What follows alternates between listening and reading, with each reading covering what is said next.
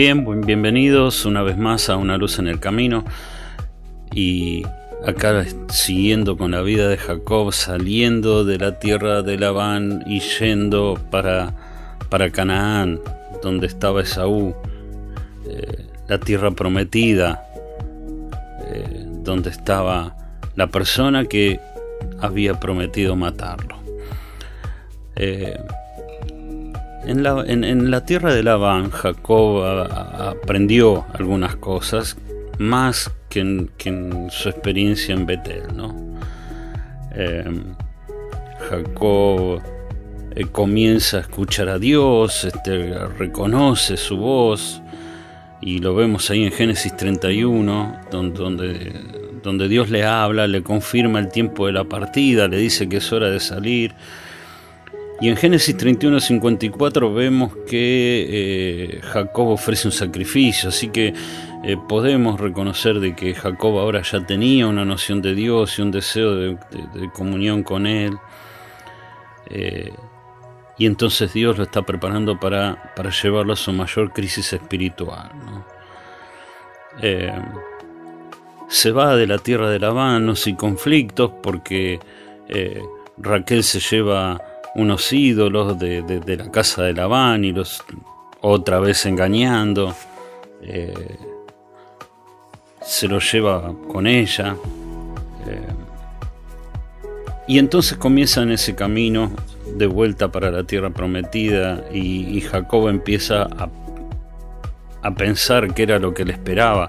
Y entonces una vez más comienza a planificar la forma de encontrarse con Esaú para que no lo mate. Entonces este, vemos que si bien Jacob todavía tenía alguna noción, no estaba listo para depender de Dios. Todavía hacía frente a los problemas con su sabiduría. Estaba dispuesto a obedecer a Dios para volver a la tierra prometida en Betel, pero todavía no se atrevía a dejar todo en sus manos para que para que Dios prospere su obediencia y le cuide. Y entonces este, comienza a desplegar su estrategia cuando, cuando bueno, em, comienza a enviar mensajeros y esos mensajeros vuelven, vuelven con mensajes que, que lo, lo, llenan de angustia y de temor, ¿no? Este, cuando, por ejemplo, vuelven los mensajeros y le dicen, vinimos a tu hermano Esaú y él también viene a recibirte y 400 hombres con él. Y entonces ahí vemos a Jacob con un gran temor y con angustia y entonces se divide a la gente que tiene con él y las ovejas y, las vacas y los camellos en dos campamentos. Entonces dijo, bueno, si Esaú ataca a uno, el otro escapará. Y ahí tenemos este, las los planes terrenales de, de Jacob. Y entonces este, empieza a orar. O sea, vemos que está planificando, pero también vemos que le está pidiendo ayuda a Dios. Empieza a cambiar su actitud. Y entonces ahí es cuando habla con Dios y le dice, tú me dijiste que vuelva a mi tierra y a mi parentela y que tú me ibas a hacer bien líbrame ahora de la mano de mi hermano, de la mano de Saúl, porque le temo. Y dice, tú has dicho, yo te haré bien y tu descendencia será como la arena del mar que no se puede contar por la multitud. Y entonces vuelve a la tierra prometida y llega a Peñiel. Y entonces ahí estamos en, en una noche que lo va a marcar para toda su vida. Y estaba ahí Jacob organizando en su temor, pensando que iba a ocurrir el día siguiente con Esaú, y Dios lo sabía. Y aún en la noche Jacob pone en movimiento a su familia, sus bienes, para encontrarse al final como Dios necesitaba encontrarlo, para obrar con Jacob de una manera única. Y ese momento es en soledad. Jacob solo frente al problema. Y cuando está solo frente al problema, Dios le enfrenta cara a cara. Y Jacob estaba en el momento exacto de necesidad, donde lo único que podía hacer era suplicar a Dios. Dios se le presenta para que Jacob se entregue en sus manos, reconozca su debilidad, su inmediata necesidad de él. Y saben, a veces Dios nos coloca en situaciones así, en una situación sin salida humana, para que le busquemos a Él, para que busquemos de Él la ayuda, el poder, para que busquemos de Él la competencia, para que veamos su mano obrando cuando ya no podemos hacer nada, porque muchas veces ya hicimos todo.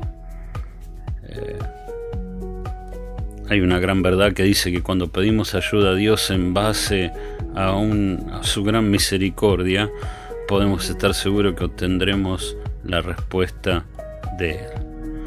Y vemos ahí a Jacob luchando con Dios durante toda la noche y en un momento Él lo debilita de tal forma que ya no se puede levantar.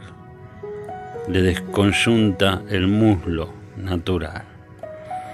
Ahora, ahora Jacob estaba totalmente inhabilitado porque no podía ni correr ni escaparse. Eh, cojeaba al caminar y Esaú era, eh, era presa fácil para Esaú si tenía que matarlo. Ahora no sé cuál puede ser en, en, tu caso. Eh, yo sé cuál es el mío, pero no sé cuál es el tuyo.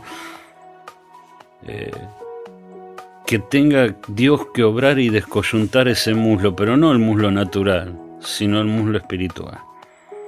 Quizás sea la experiencia, o quizás la inteligencia, quizás la capacidad o el orgullo, la ambición.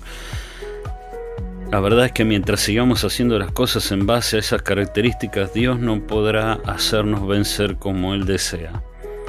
Hasta que no clamemos desde el fondo de nuestro ser por ayuda, Dios nos, nos dará de su poder para fortalecernos.